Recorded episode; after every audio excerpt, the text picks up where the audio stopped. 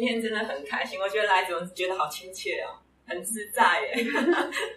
对，因为那当时我我想我前面大家讲一下，就是既然讲到接线生，我们一定要讲一下这个部分。那嗯，我叫黄珊珊，然后我自己成立了一个珊珊美学，是在去年成立的。我先讲我跟那个田中的姻缘好了，真的是接线生，因为我一个朋友是那个唱纪录片的片尾曲，就是叫莫言，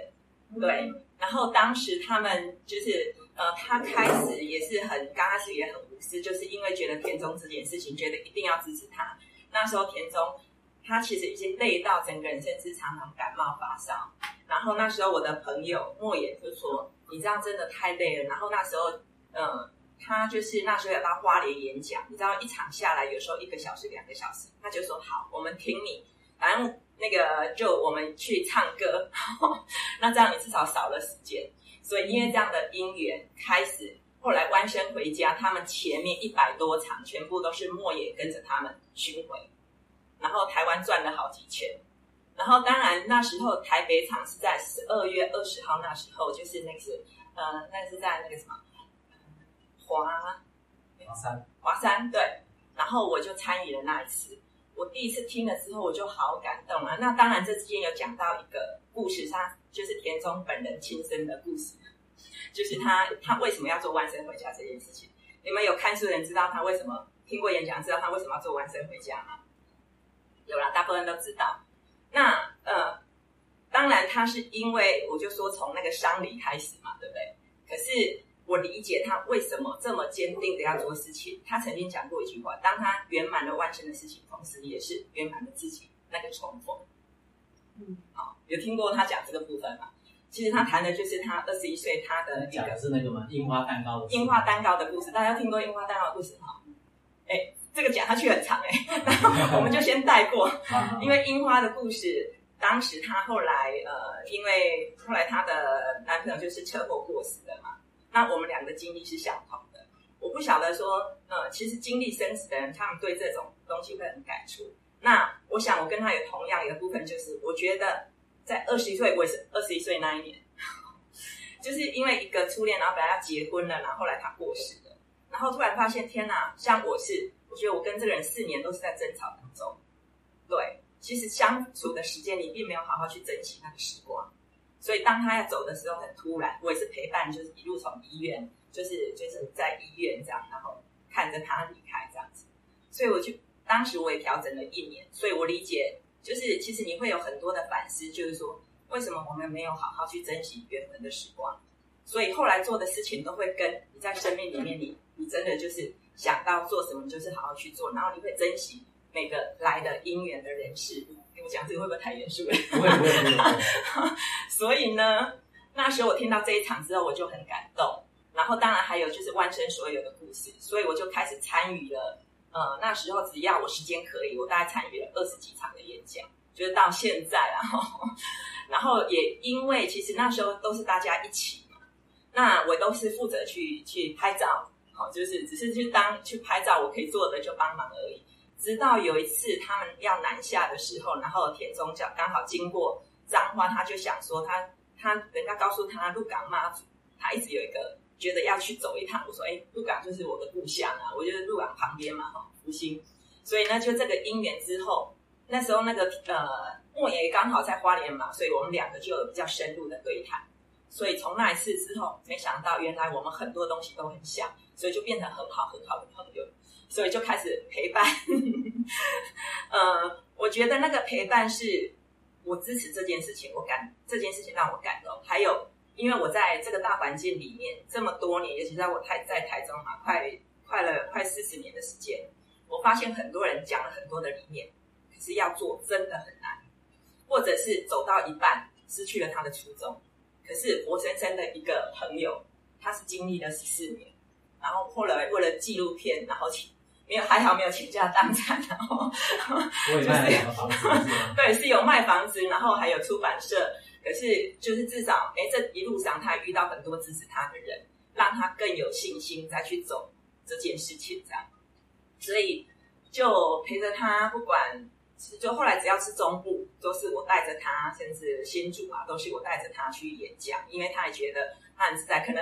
我在想啊，可能就是就像他讲的，亚斯伯格症其实他是不容易跟人是很贴近的，对。然后所以因为这样的因缘，然后我也没有想很多，就是就就觉得好没关系，一起去做这些事情。然后到他就觉得很放心，我去哪里，好或者陪他台北花莲，我有时间我就跟着他做。可是我没有想到说。这个接线生啊，后来真的获益最大的是自己，因为在这当中刚好是我的沉淀期，因为我创立了三安美学，那也经历了，其实三安美学我等下可以稍微介绍一下，然后呃经历了很多的事情，我没有失去信心，可是在这之间的确有发现自己要调整的事情很多，要不然事情没办法推动，然后就参与了弯身之后，让我看到真的是奇迹在坚持中。对，所以呃，从然后当然这之间也看他对为了资金的事情嘛，或什么的，然后后来又到逢甲，然后认识了那个康老师，然后我就觉得一路上其实你有很多的感动跟喜悦，所以那个那个康老师讲到说他是接线生的时候，我那时候好有感觉，说对，因为这个接线生啊，然后原来。那个接线生其实不不只是你接接了很多美好的事情，其实你自己本身就被被串联了，就被照耀了，对，对，好，所以我呃就是讲到这边，然后我们不是发起那个那个呃二十四号嘛，下礼拜二嘛，这件事情我也觉得太有趣了，因为其实我从弯身之后，我其实我的 FB 看到都是我在写弯身，甚至我把就是。你知道我讲那个呃三七奶奶的故事啊？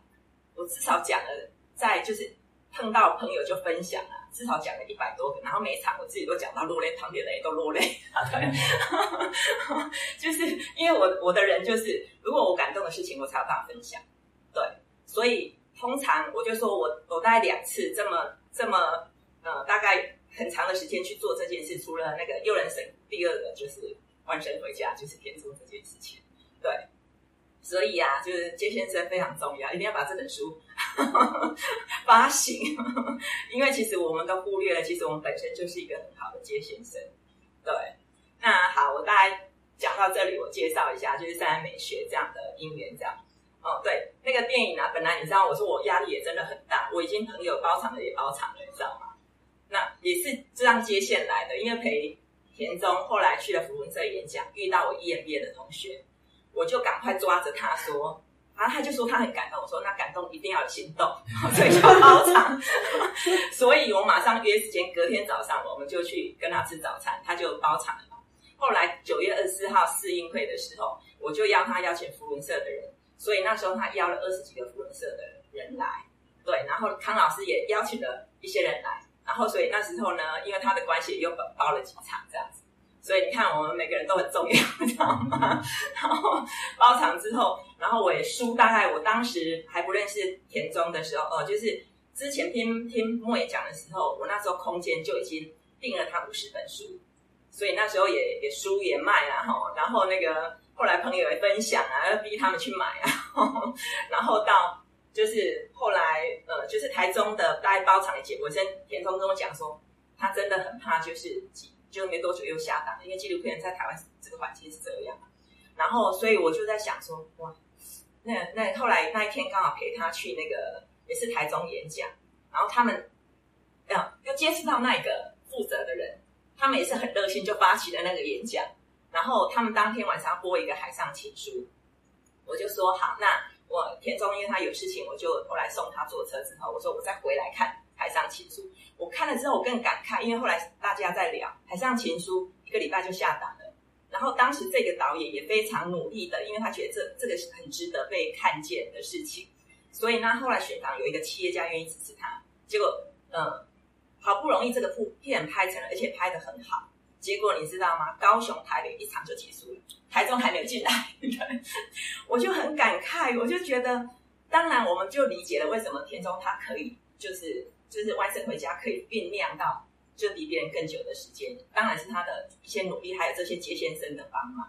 然后所以那天我们就聊了一下，我就说好，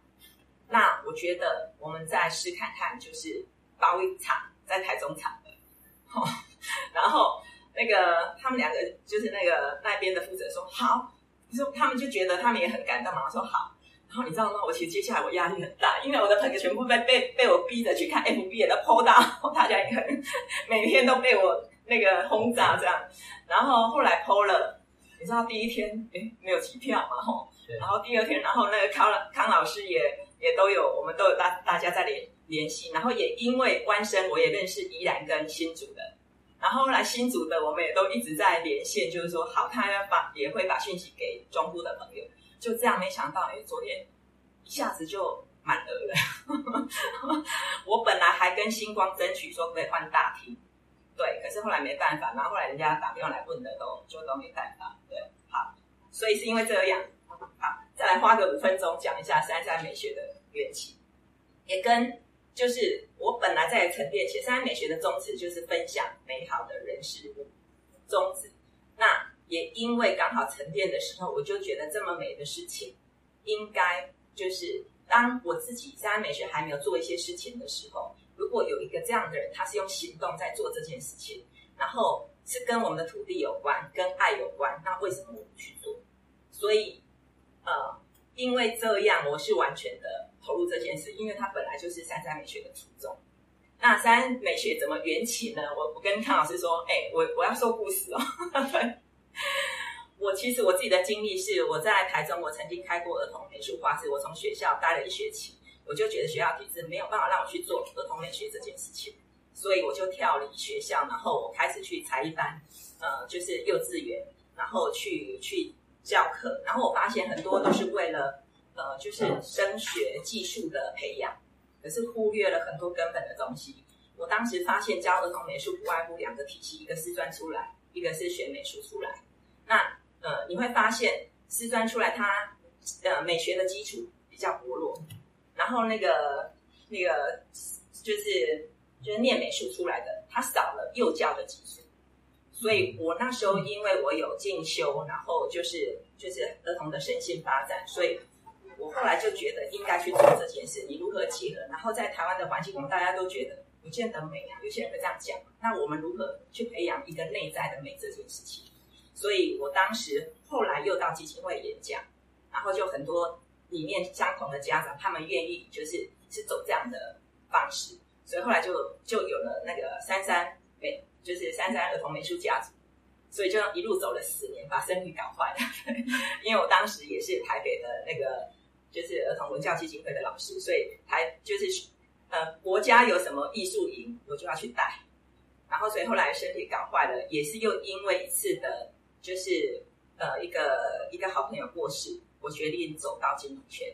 因为我当时接触刚开始进入金融圈是保险，我们当时九二一就发现很多人不理解保险这件事。然后呃，就是我我协助朋友的过程，我发现没有人是专业的。因为我当时因为画室嘛，我保了五家的保险。因为这样的因缘，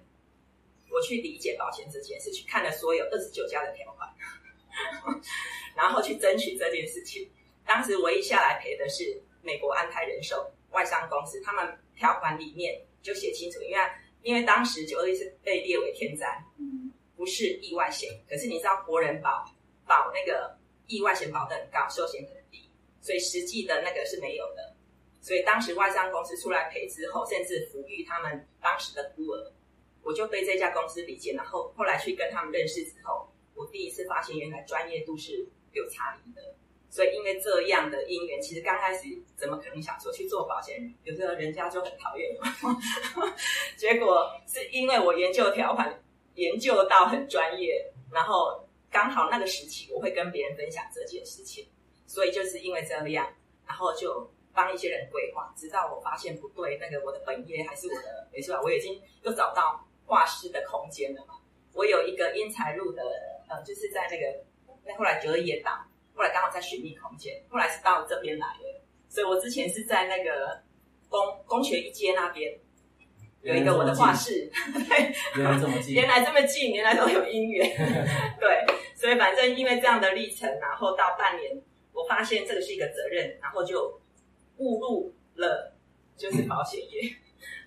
然后也因为保险业，我一路走金融走了十二年，十一年管理，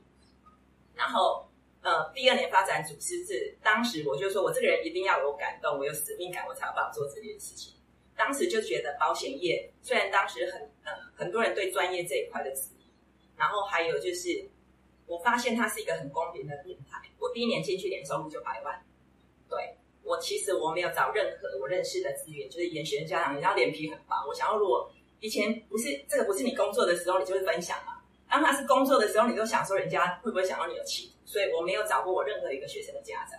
我当时就从开发起家，然后到我以为说，如果第一年他如果有二十万收入，我就偷笑了，因为我那时候就决定把我的画室结束，然后我只留两天够我的生活。然后后来我办了一次欢庆会，就是。所有的学生家长跟他们告诉我要离开这个这个环境，这样，然后大家哭的哭，然后怎么样的？可是我虽然也很难过，可是我很清楚，就是未来路的已经是不同的。对，然后后来就到了那边，然后我就觉得哇，我回首其实一年之内我都很恐慌。后来当我一年一年之后，我发现原来就是就是你只要你该做的事情去做好它，其实没有什么好恐惧的。所以。呃，在那个时候我开始走团队管理，因为我觉得这么好的平台，就是你不用学历，不用结婚了没有，不用你漂亮或不漂亮，你只要专业，然后你你努力认真，然后你就可以把一件事情做好。所以我旗下有很多是年轻人，然后甚至百万收入的，然后高职生，可是他们愿意学习，后来甚至到千万收入的，就一路从保险到金控到那个国外理财到国外私人银行，所以这样就走了十二年。然后为什么后来又离开呢？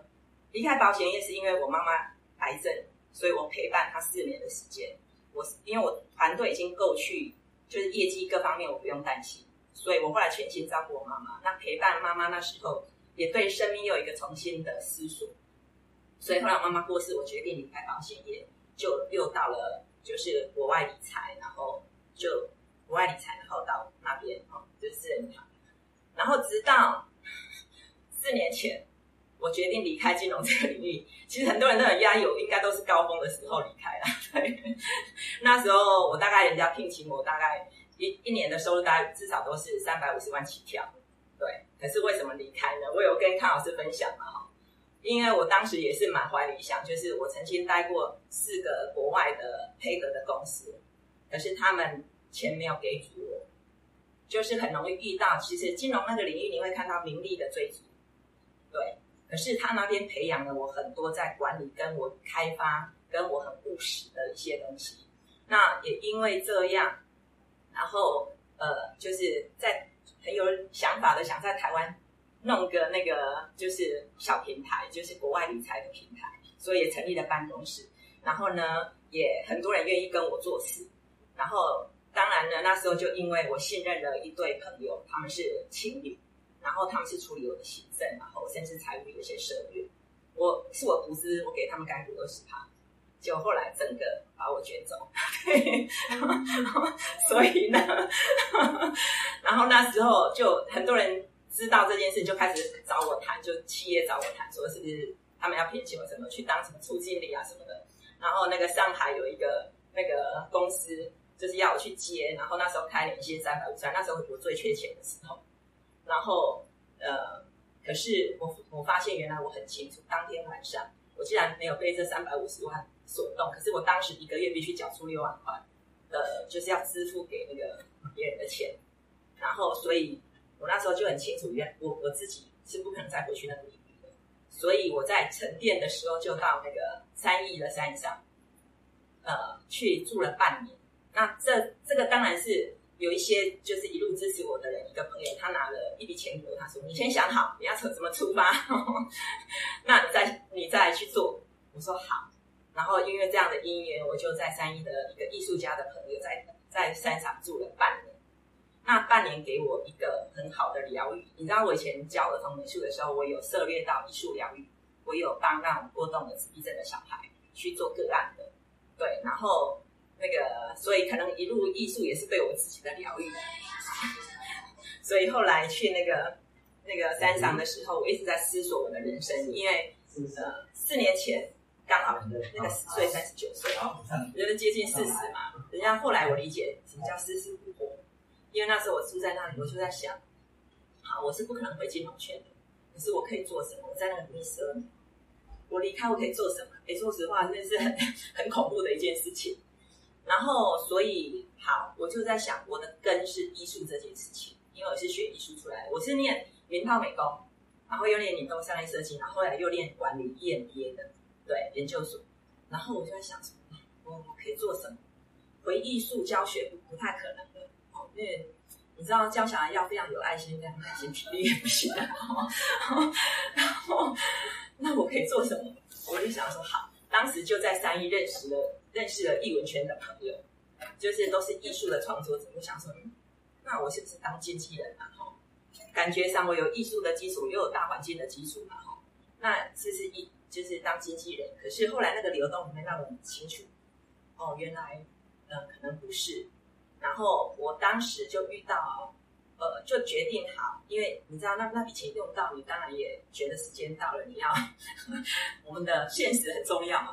准备下山。那时候开始很多人来联络我，知道我的动态，都有联络我说好要找我做事。那当然找的都是就是什么红，就是一些业务性的高阶主管啊，因为我管理经验。然后唯一有一个来比较有一点吻合的是一个身心灵的团体，因为我一直也在在呃探索这方面的，大概台湾的一些关于疗愈的体系我都涉猎过，对，就是，然后只是我后来有我自己整理的一一个方式这样，然后我就在想，好，那个身心灵那个，然后他们在别中南都有那个，他们他们想找我去当讲师，对。可是后来我去的时候，我有先去带他们，因为我也很重养生，我去带他们练一次练气。那时候他们邀请我，我去帮他们带一期。然后我问了他几个关键问题，我发现，呃，他的回应，他回复的问题没有办法去以我对身心灵的认知，跟我对大环境的理解，还有人这件事的理解，我觉得好像呃理念不同。所以我觉得，如果如果你你都不认同如何去做这件事情，所以我当然就没有那个。然后你看，老天就是这样，他后来就安排了我回到了艺文圈的第一个工作，就是优人生。你们听过优人生吗？对，我后来进去是做他们的，就是那个推广部总监。对，在他们最呃国家音乐厅都卖不出去的票的那个阶段，接下这个工作。哎，来了，那我要赶快结束。对，稍微带到。继续讲，继续继续讲吗？真的吗？我我也要听，要听。这个也是接先生的的事件，这样。然后，哎，对，一定要讲一下主轴的东西。当时我也是没有想说我要那时候哦，幽人神鼓他是在九月二十八、二十九演出在台中场，票卖不出去。然后呢，我那时候十月一号我就必须一定要找到工作，要不然我又断炊，我要面临到钱的问题。所以我八月就下山了。八月下山就想说好，人家来，可是我就很清楚，就说好，我如果短时间为了钱，我又去做一个工作，再经过一年前处理的，那我们还不是一样又回到原点？所以我很清楚，就是我一定要找到的是我核心，我就想做的事情。结果。还是没有，然后就刚好又人神我一个朋友一通电话说，你一定要空三天来帮忙这件事情。我说哦好，所以他是在九月的时候，呃，就是九月呃二二十号的时候，他说你这三天腾出来，我说好，就腾出来就带带他去园林演一天表演，因为我可能是可转演出。结果你知道我朋友就跟我讲说三，因为他想说他他不知道我发生过的事情，他说。以你在台中，你有些资源，你一定要找人支持这个团体。然后，因为我去看了那个那个排演的时候，你知道那个原来我也不用做什么事，我只是车子而已，开车而已，全部的观众席只有我一个人。你知道我看到他们排演，我落泪，因为你知道幽人神鼓他们的本来他们的的训练方式就很不同，他们把一些静坐、身心灵结构，然后然后甚至武术啊，然后就是。音乐各方面的元素都放在他们的表演里面，我就看到天呐，一个艺术的一个就是我们的团长，他每一个要求的那么精准，音乐，然后那个走位，然后那个荧幕各方面的，然后这些人排了十次、二十次，你知道都不急不缓，你知道那个都非常稳定。后来休息时间我才知道为什么，因为休息时间每个人都在进步，所以我很感动。然后也因为那时候我就发现艺术真的是我的根，我光看到这些细节我就已经很感动了。所以我说好，没问题。他说隔天就是会邀请企业来，就是让那一场，就是看能不能有企业愿意去支持他们，他们再来就要去香港演出。因为悠人神鼓靠的是国外演出，赞助企业很少，所以我那当时就电话拿起来打，打了，我已经忘记我打了上百通，你知道吗？因为我想说我已经离开金融圈，决定离开金融圈，我也都没有在这这么半年时间，我跟人是切断的。然后，所以我那时候手机全部打完，有后来有三十三个朋友从台中过去园林看那一场演出，结果看完之后有五个人留下，因为大家又赶着回去了嘛，哈，五个人留下，五个人包括一个企业的夫妻，就是他们结束大陆的企业然后来，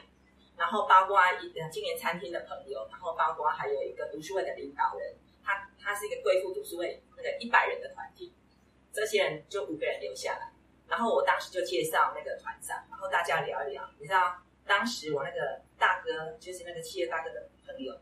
他看了很感动，是因为他父亲过世一年，他才决定收掉大陆的企业，回到台湾。他说，我们那一场时间之外，他有很多的触动，所以他觉得就是要去支持他们。所以他当时就跟我讲说：“哎，三，因为我就听他讲说那个台中票房不好嘛，然后说三，你负责一半，我负责一半。”心里想说，他不知道我发生的事情吗？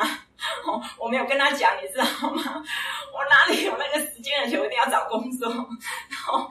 可是因为他当下讲了这件事情，我也觉得说这件事是真的要做了。所以呢，我说哦好，然后呢，我们就决定发起就是买票这件事情。你知道那个大哥有钱就是有钱嘛？他说，他就跟我讲说，我买那个。我直接就买一百一百五十张，他请朋友去看，我就想说天哪，我没钱，所以我就开始发动我那个群组的读书会的朋友，然后一样 FB、啊、Line、啊，开始就是售票，开始谈优人神鼓。所以后来你知道，我们那时候只剩下一个多礼拜的时间，后来我们就就呃总共两百九十七张票。而且就是有高价区，那个都有，对。然后这个当中当然也看到说，悠人神谷他面临到的问题，对，没有一个可以去做这件事情的人。那所以我就直接跟团长很直言的讲了一些话，这样，就是我我所看到的事情，这样。所以呢，你知道吗？不是二十八号、二十九号就演完了嘛？哈，你知道我十月一号一定要工作，要不然会断炊。你知道三十号，悠人神谷的团长还请我载他去南投去拜访一个师傅。然后呢，回来我想，天哪，我的工作在哪里？然后我就后来送他们去坐车，我就想说，难道真的要去做一件自己不想做，可是只是为了钱吗？结果你知道，团长回到台北打了一通电话来，他就说，真的，他就他就跟我讲说，请你，请你一定要帮我，我们很需要你这样的人，而且是专业的人。所以呢，你知道十月一号我背着行囊就到台北木栅去了。就是因为这样的界限，然后哎，就这件事情就成型了。然后当然就就真真的回到艺文圈了。然后后来又人神鼓之后，当然我发现他们的要可能要调整的一些东西。不过反正我就是帮他们，就是也是在就是呃从台北场，然后后来高雄场，尤其是高雄场是我人生很难忘的一件事情。我没日没夜的做这件事情，然后。终于那个高雄场打破他们原始所有的记录，就是第一场就是九成全部票售完，第二场就是全部就是全部都售完，然后我就觉得我终于可以把这件事情做完了，然后我就请辞了，因为我发现我没有我的人生，我的身体已经没有这种体力。嗯，这样多久？几个月？半年？我跟你讲，没有，你知道吗？台中场一个月一个月嘛，嗯，然后那个。再来就是台北场，对，台北场再来哦，高雄场还有直接到嘉义场的四场。我我请辞，呃，高雄场请辞之后，我还是有协助把嘉义场的完成。所以那时候十二就是就就把它做完，他们刚好整年度的一个结束，我就决定离开。那决定离开也很特别，就是隔天，我就是一直急着要回来看我奶奶，因为我光为了优人神鼓的事情，我已经很久没有看到我的外婆。我那时候就觉得我的人生不应该是这个样子。结果我回来的那一天，隔天外婆过世，车祸，嗯，所以人算不如天算。嗯，可是我觉得这个历程，就是因为走过生死，二十一岁走过生死之后，我很珍惜。我觉得不是量的问题，是值的问题。我跟外婆的相处也是，虽然就是我，即便那时候在优人神谷嘛，我还是都一直打电话。你知道，我以前我我因为妈妈过世，癌症过世，我就跟妈妈跟外婆有很深的连接。我每个礼拜一定要回去帮她全身按摩，对，然后就是就是后来跟外婆就变成连接的更深。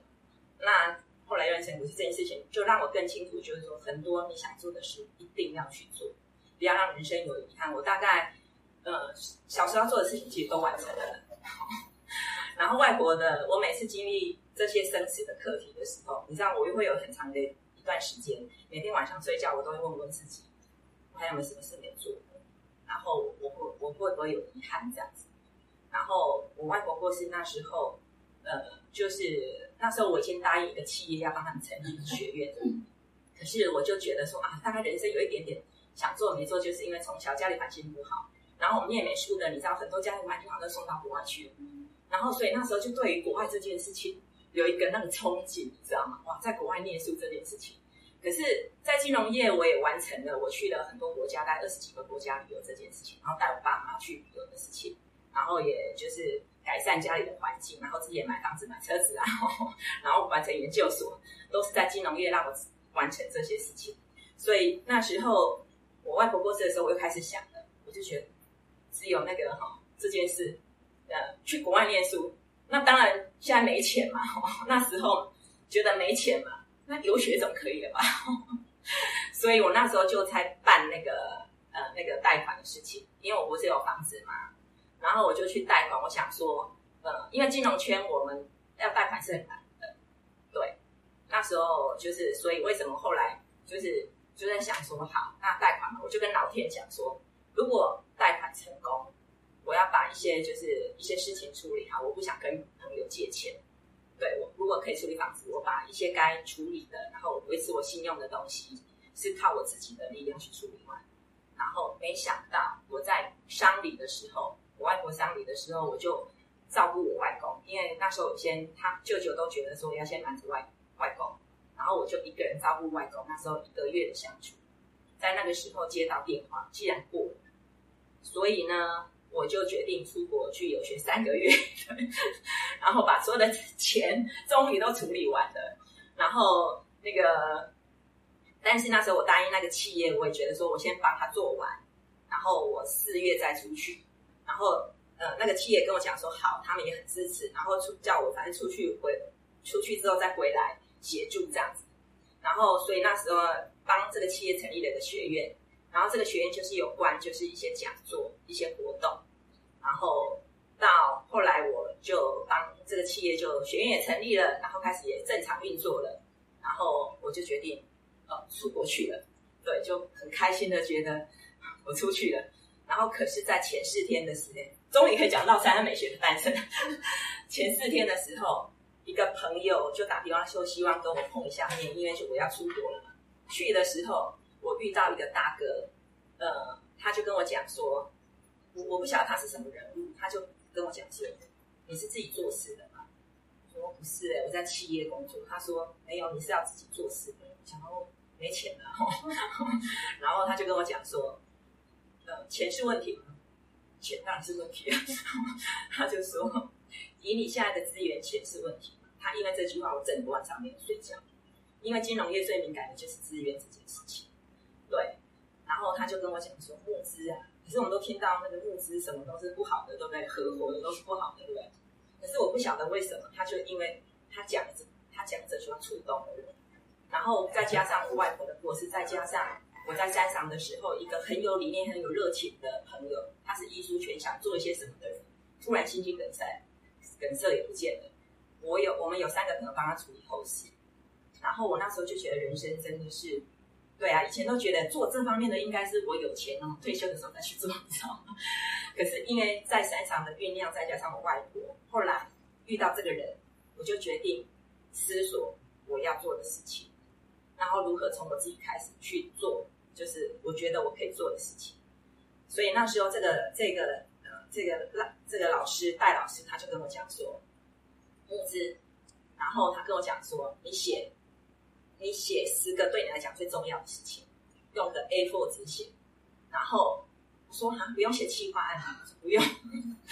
我想说，我写过论文嘛，他说 不用写个 A4 纸。我想说，哦，好了。然后他就他就说你你嗯，当年的就是当年都八月就要开始做这件事情。我说可是我在国外。他说好，那你反正你回来就是要开始做这件事情。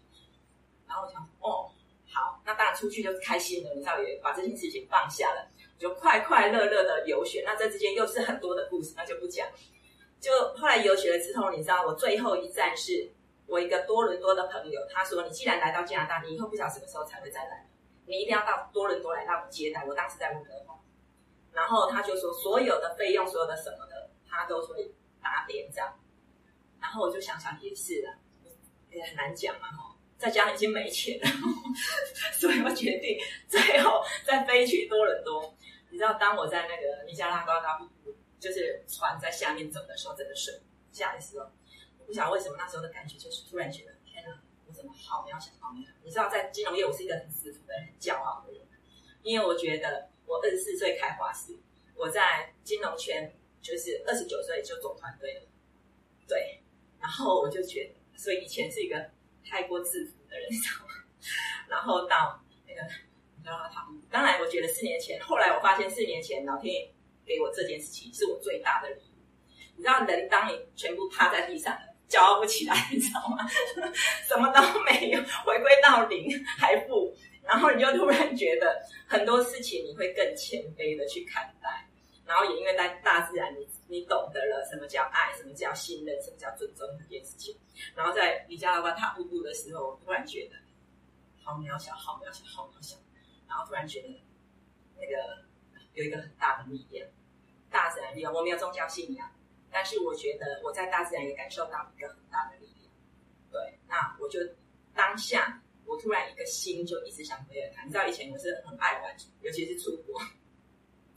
我突然觉得，行，我要回台湾做事了。我开始很认真去想 A4 纸的事情。我就跟我朋友讲说，那我再多待几天。他说，他说他帮我安排两个岛。我说不要了。发现我好爱台湾，因为我觉得以前都觉得国外很美，可是这时候都不知道为什么觉得台湾就很美，为什么要在外面？我就说台湾很美，好，我决定回去了。你知道，我就在那边开始写十点，就是十点，我就开始拿着。那时候回来之后，我就在一一直在检视，就是说，好，我觉得我走过艺术圈，走过金融圈，我觉得你走的这些绝对不可能白走。聊天一定要有赋予你的的一个哈事情这样，然后后来我就下下来的到回来的时候，呃，我又去山上沉淀了一下，我想说十点，哎，募资这件事情应该要写七万吧？我还真的有想，我应该会去写企划，结果那个在山上写不下去，你知道，在天上你在大自然里面书也看不下去，因为你就享受在那个大自然里面嘛。后来我终于理解为什么不能写企划，因为懂的人就是懂，不懂就是不懂。就像那个田中里面，他有讲到那个那个呃，就是那个有一个就是松田啊、他讲的一句话，就是让懂你的人陪你走，让懂你的人陪你成事。我后来终于理解，尤其是听到这句话，我很有感觉。那时候你真的就觉得说，哎，懂就懂，懂还是不懂。然后更何况这件事情，你要做到什么程度，你是没有把握的。而且你今天是公司经营这件事情，今天不是公益哦。你知道我写了十点，我自己现在看起来我都觉得，怎么有人愿意投资？我第一点写的是爱，第二个写的是信任、尊重、尊重跟沟通，第三个写的是三三美学的核心，包括生命美学、关系美学跟生活美学。然后再三个基础，三三是这样来的，就是三个。方向，然后三个基础就是安全、健康跟环境。安全是生 生存的机制，健康是生活，然后环境是品质，对。然后在后面当然就有其他的的想法，比如说要有公益的运作什么的这样子。所以啊，你知道我当时拜访了十二个人，然后十二个里面有六呃九个九个就是要支持，就是那时候我只有想说，我应该是三百万来做这件做基础，结果九个人里面有三个人是我觉得不适合，因为其中一个。他就是希望安排他妹妹来跟我做事，可是这个人是我好朋友，我知道他做事的态度是不行的，所以我就只好就只好那个跟他讲，然后也因为这件事情呢，他封锁了他的团体，所以我一些资讯没办法进去。然后呢，另外一个是就是夫妻他们呃先生很支持，他们都是我很好的朋友，很照顾我的长辈。然后先生觉得，因为呃老婆对钱这件事情比较敏感，所以因为当下老婆就讲了一句话，我就说哦，那不用不用没关系，因为我觉得不能因为我们自己的事情造成夫妻的那个哦，所以呢就我就觉得好。那另外一个呢，虽然我已经欧巴上了，后来发现是他追求的意味比较重了，所以后来就也没就是我觉得这个，因为我真的是要做事。然后，所以呢，后来六个，六个呢之后呢，就因为随着时间，因为你筹划期需要酝酿一段时间，后来三个有他们其他的想法，也就没了，只剩下三个。我想说，好，呃，三美学不需要空间，我还是可以做这件事情，九十万绰绰有余。就因为这个历程跟人家合作空间，就遇到大环境的问题，这个康老师就知道了，就遇到你好不容易帮帮他弄好基础，人家就拿走。对，当时大家讲的理念都是很有理念的，所以呢，三个到我后来呃，就是就是因为运作了，然后这之间哦，三个的三个的那时候在运作是跟人家合作的时候九十万的时候，然后后来呢遇到空间都出事情了，我就觉得不行，一定要有自己的空间。然后好，你今天要有一个自己空间，三百万以上跑不掉。不是九十万这些可以处理的，我想说哇，我要重新募资呢，还是从这三个人就去谈？然后我就真的这次真的写计划案了啦，就把我的空间我要做怎样规划，就就有写了一个比较就是精简的计划案。你知道这三个月里面有两个，他们都是同时拥有一些企业的，很忙。他们他们我运作的那一段时间，他们连跟我碰面的时间都没有。然后，但是有一个是让我很感动，就是当时我在优人神谷，我去跟他募，就去跟他希望就是支持，就是企业支持那个美学这件事情的时候，他当时让我去跟福委会谈，所有的员工买票入场。这个人也是，我只是知道这个人，然后就去拜访他。然后，呃，他一路他也很忙，他自己也有其他的事业体，可是他是一路支持还。不只是就是承诺了这件事情，还给我有时候一些鼓励，然后甚至我自己也是每季我都会去报道。其他的我连要报道，约他们时间都没有。这其他两个人，可是他是他再怎么忙，他就一定会空出这个时间，然后给我一些建议，然后他的专业上的协助。所以呢，我当时就觉得好，我先去找他谈这件事情。然后后来我找他谈的时候，他说好，弄一个空间。如果其他两个人有意见，我就是我自己来来。协助这样子，所以那时候就跟他讲好，就是两年的时间，因为我相信如果两年，我自己心里会有一个。你要做一些事情，你到底有没有办法做得起来，自己心里会很清楚。所以呢，后来就是因为他让我就知道说，这两年至少我要做的事情是有他的支持。对，所以呢，直到那个后来那个空间也是我觉得我没有准备好，我为了要省钱。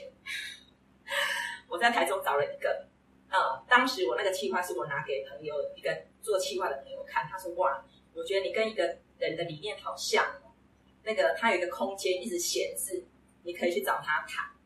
然后我怎么知道？我一到那里我就爱上了那个环境，因为台中是有这么大的庭园，然后又可以好停车，那我要办音乐会要办什么都可以很成功啊，所以我就直接找那个那个人谈，因为他后面是他的办公室跟那个仓库。一谈就哇，很契合，很契合。他就说他入股，我说对，因为我们也不熟悉，我就说没关系，那我们合作一年也许两年的时间，可以再再思考入股的问题。所以我就是单纯承租承租下来，才知道真的，一承租了问题就来，因为我们没有签契约。第一个月啊，哇，那个我们的亲朋好友支持的人一定会来嘛，然后办音乐会都办得很成功，人很多啊。他第二个月要跟我涨二点五倍的房租，然后他知道我非常喜欢那个地方，他知道我好不容易在那里建立了很多那边的客群支持音乐会的，因为你知道空间当地的。人的支持很重要，对。然后后来我一直在那个挣扎当中，我就决定，因为我有请人，我当时请的请有请人，然后我我有呃，我就决定我先放下，我就去华东去，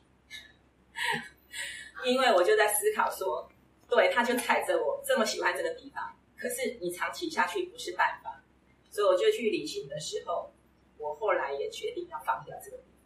然后放掉之后，又有人找我去他们的场域，然后知道，我就说我沉淀了，就遇到万生回家这件事情。然后遇到万生回家事情，我同时也在，呃，那时候也同时在在做一些可能的连接。然后后来就有了我那个场地要展览台湾组那个艺术家的事情。因为我的人，我觉得在大环境里面，我们可能从小在乡下长大，承诺这件事情对我来讲是非常重要的事情，就是一。一诺千金，一掷千金，有没有？可是后来发现，在大环境好像不是。然后我们永远都是那个傻乎乎的，然后很敞开，然后，然后结果你知道很多时间。后来我到这个年纪，我真的真的觉得时间更是宝贵。那是我们自己。其实我觉得，我后来真的觉得不是对方的错，没有对错这件事情，是我们自己有没有准备好。如果你知道，你为什么不去做一些更周全的准备？所以我在草屯的那个空间是又面临到同样的问题的时候，我发现我已经没有情绪，那是第三个发生这样的问题。我发现是我的问题，那我是应该我调整的。可是当时就承诺了，所以这件事也希望大家支持，就是有关十二月二十六号我要布一个展，就是台湾族艺术跟脑性麻痹的艺术家的展。然后同时介绍台湾族文化，因为我就说我现在美学一直在思索台湾的艺文在哪里。终于今天又认识一群文文，就是那个文字的朋友，文学的朋友。我那时候就在思考，我们到底台湾的艺文在哪里？然后我们一直有很多外来的东西，而且我们接受度都很高，可是我们的文化在消失。我其实这四年也因为刚好回来之后，有一些因缘带着我一直在台湾走动。湾生我也陪过走动嘛，再加上其他的，我就发现真的台湾真的很美，真的就像那个那个爷爷讲的，那个山很美，水很美，然后人文更美。对，那我们要如何去嗯凝聚这个力量，然后去爱这块土地？我觉得其实我后来认识很多人，他们都是各自把自己做好，可是有没有可能大家串联这样的力量？对，所以我在思索的时候。弯生，我就因为弯生回家，让我又更清楚了。然后，所以、啊，我就在想说，对啊，现在美学，你知道那个生命美学跟关系美学，那是未来要做的事情，因为我觉得这是人必定面临到的问题。嗯，生命美学我谈的是呃脱离宗教的角度去谈，因为我们大家都在谈当下，到底什么叫当下这件事情。我我我也去理解现在很多生死学的老师在教的课程。那我只是想做一件事，就是如果把宗教拿掉，我们以我们自己的人生，你如何去看待当下这件事情？那也许我经历过五次生死，还有自己曾经昏迷三天，我在大车祸，我曾经被拖行，然后也曾经啊、自杀。我跟田中有曾经一小段一样，那个可是我后来昏迷三天，竟然还是醒过来。所以哈，你哎，你要走还不是那么容易。那个，反正所以我觉得生命美学是，你知道有濒死亲人，他们都会知道前一段你会快速回顾你的人生，那个一幕会出来。那所以如何去做这个部分，那是我未来的课题。关系美学是我发现很多人是自己跟自己的关系就出了问题，他不晓得如何独处，他不晓得如何在给自己一天有五分钟、十分钟的时间跟自己对话，然后去看一下做的事情。然后，所以我一直觉得自己跟自己的关系很重要。那当然，其实是伴侣的关系，然后再来是家人啊、亲子啊、部属各方面的。那这个其实我自己有很多的经验。然后生活美学，我觉得有时候你抬太深，人家一下子碰触不到，那就从吃喝玩乐开始吧。所以后来三安美学是就是走吃喝玩乐。我的吃喝玩乐其实只是一件初衷，就是你如何在吃喝玩乐之中打开你的感官，去成为一个有感觉的人，你就会发现事事物的美好，人事物的美好。这个也是我在山上很深的体验。当你的感官打开，你连一个细微之处都会让你感动，然后你会越来越清楚，然后你会让自己就是言行很一致，因为你就是这样的人，对。然后根本不用担心，根本不用恐惧，你要做的事情，对。所以呢，所以布这个展跟大家介绍一下，就是说，我就说我在思考文化这件事，刚好我有那个机缘，呃，一直深入部落原住民。刚好一些朋友的因缘让我很深入，我发现天呐，原来原住民，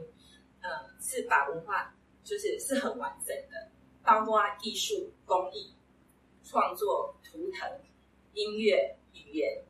还有他们的文化面的仪式。你知道，后来我在仪式的了解之后，我发现那是一个尊重，这是我在大自然理解的事情，是现在的人忽略了尊重这件事，对人事物地的尊重，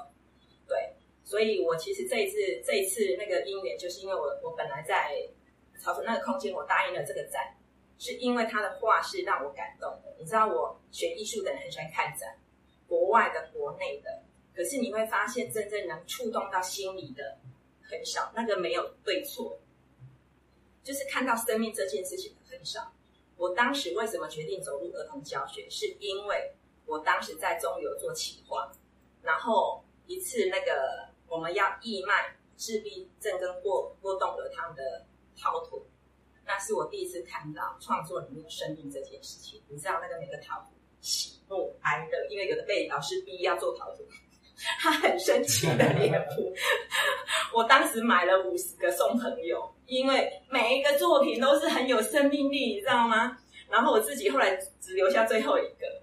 然后因为这件事情，我就决定离开。就是广告企划这个这个那个决定走到教学，所以后来又去进修的教学的之后来进修，对，然后所以我说我看到这个排湾族画家的东西的时候，我好感动哦，因为他把排湾族的图腾是在他的创作里面很重要的元素，然后延伸出他很多的创作。那当然他有提到，就是他为什么开始就是发展他就是排湾族图腾的部分，你知道他是一个脑性麻痹者。他二十呃，他从三岁就开始，然后二十七岁很严重，他的手跟脚都是就是都会颤动的，所以他只能用硬笔画。对，然后所以他就是因为我后来看到他作品的时候很感动，再加上他这个人，你真的觉得啊，哈，一个人他为什么可以这么热情，这么有生命力？他在过往的人生，你知道他比我们承受的事情有多少？可是他依然秉持着自己的理念跟初衷。你知道他的画卖出去，他都会协助部落的小孩去办写生或者是教学，是一个这么就是可让你觉得你你真的要非常非常感动跟支持的人。所以我后来答应他九月要展，可是因为空间出了问题，我就去跟他讲说，对不起，我我出状况，那我一定要会帮你再找一个空间。他，你知道他，我这一次下片东，他跟我讲说，大部分人都是讲讲阿美尼兄弟，他说他不晓得原来我这么认真，所以他也很感动，就是他觉得他经历过很多的也欺骗，就是很多要金钱的东西，后来钱拿走了，画拿走了什么的，可是我只是因为当时我的一句话，我觉得要帮他布展，然后到空间出问题，我还是这么坚持这件事情，然后到就是这次。是去了解台湾文化，所以他就跟我讲了这件事情。然后，所以我就在想，我如何在一个展展当中，同时也介绍台湾的文化，就是让人家更理解台湾族的文化。所以我其实这一次拜访了很多是台湾族很核心的一些工艺师，然后呃，就是他们也会借我钱，因为这次主展示就是那个阿赖啊，这个这、他叫阿赖，这个台湾族的艺术家。然后其他其实是其他的艺术家，我说好没关系，我们就下一次。那他们有借我一些，是让我在展览的时候可以去用到。对，那所以其实这一次的展，除了让大家看到阿赖的作品之外呢，我会有就是里面会安排活动，就是让台中的脑性麻痹协会的孩子，然后甚至、他们的人啊有讲座的部分可以互动，因为你看一个这样的人，他那么有生命，然后他一直坚持他做的事情，在这个路上，然后呃也会安排就是教学，因为我三美学里面有一个部分就是做公益的事情，我不是捐钱，而是以实际的行动。比如说教学教他们技能，我有我的资源有很多，比如说手工皂老师，有其他的老师教他们是技能的，然后或者是啊技能之后，然后帮他们找通，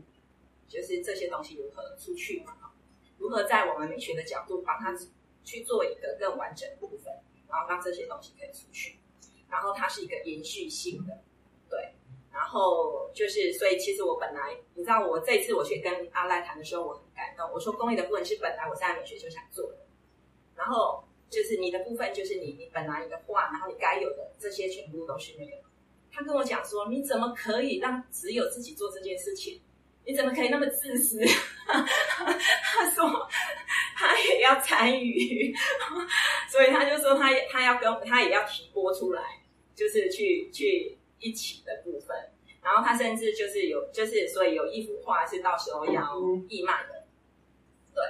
那所以呢，所以其实我不晓得我不可不可以去做好这件事，我只是希望一个展，它不是只是一个看过就算了的事情。除了来的人，你真正理解一些呃每个创作者的内涵，然后他们的精神，那里面包括我会用比较特殊的展览方式。那个这个就偏秘密，那个就是要让大家所有的感官是全部打开，因为感官打开，你才会有感觉，有更深的感动，有更深的理解。对，哎，我说太久了，所以呢，那个我那时候展期大概一个月啦，有些讯息到时候会给康老师这样子。所以谢谢大家有这个机会。你知道我也想好想写书哦，你知道我我有一本书一直迟迟没那个，可是名字都好了，因为我在。画室的时候，我你知道老师都要很会编故事，然后我发现我有一个故事啊，我每个学生听过啊，然后都会对他们有一些调整，然后那个那个那个那个故事就是呃守护天使，对，我要两有两本啊，守护天使绘本，绘本，然后所以你看我真的要要花时间创作，另外一本就是那个呃。太阳笑，我当时我的学生家长他们叫我那个小太阳老师，然后因为后来我发现有一些朋友在做生态的事情，我发现台湾在破坏当中，对，所以我那个太阳笑了是跟环境有关系的，对，然后呢，有一本是想写一个，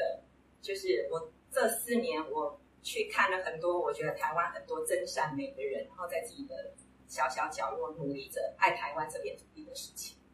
我想去写这件事情，你就会发现哇，原来其实是有很多人在跟我们同阵线上。对，然后呢，对，就是有一个朋友一直叫我写三三美学这件事，我说我现在眼不见经传，要等到人人都是这样的哈，要有做到什么，已经到了一个 那个阶段，那个才行。对，所以我希望我可以那个现在就好好做一些准备，所以要跟你们，要跟老师那个请教啊，吼。真的也要好好来学习那个写写写书这件事情，谢谢谢谢。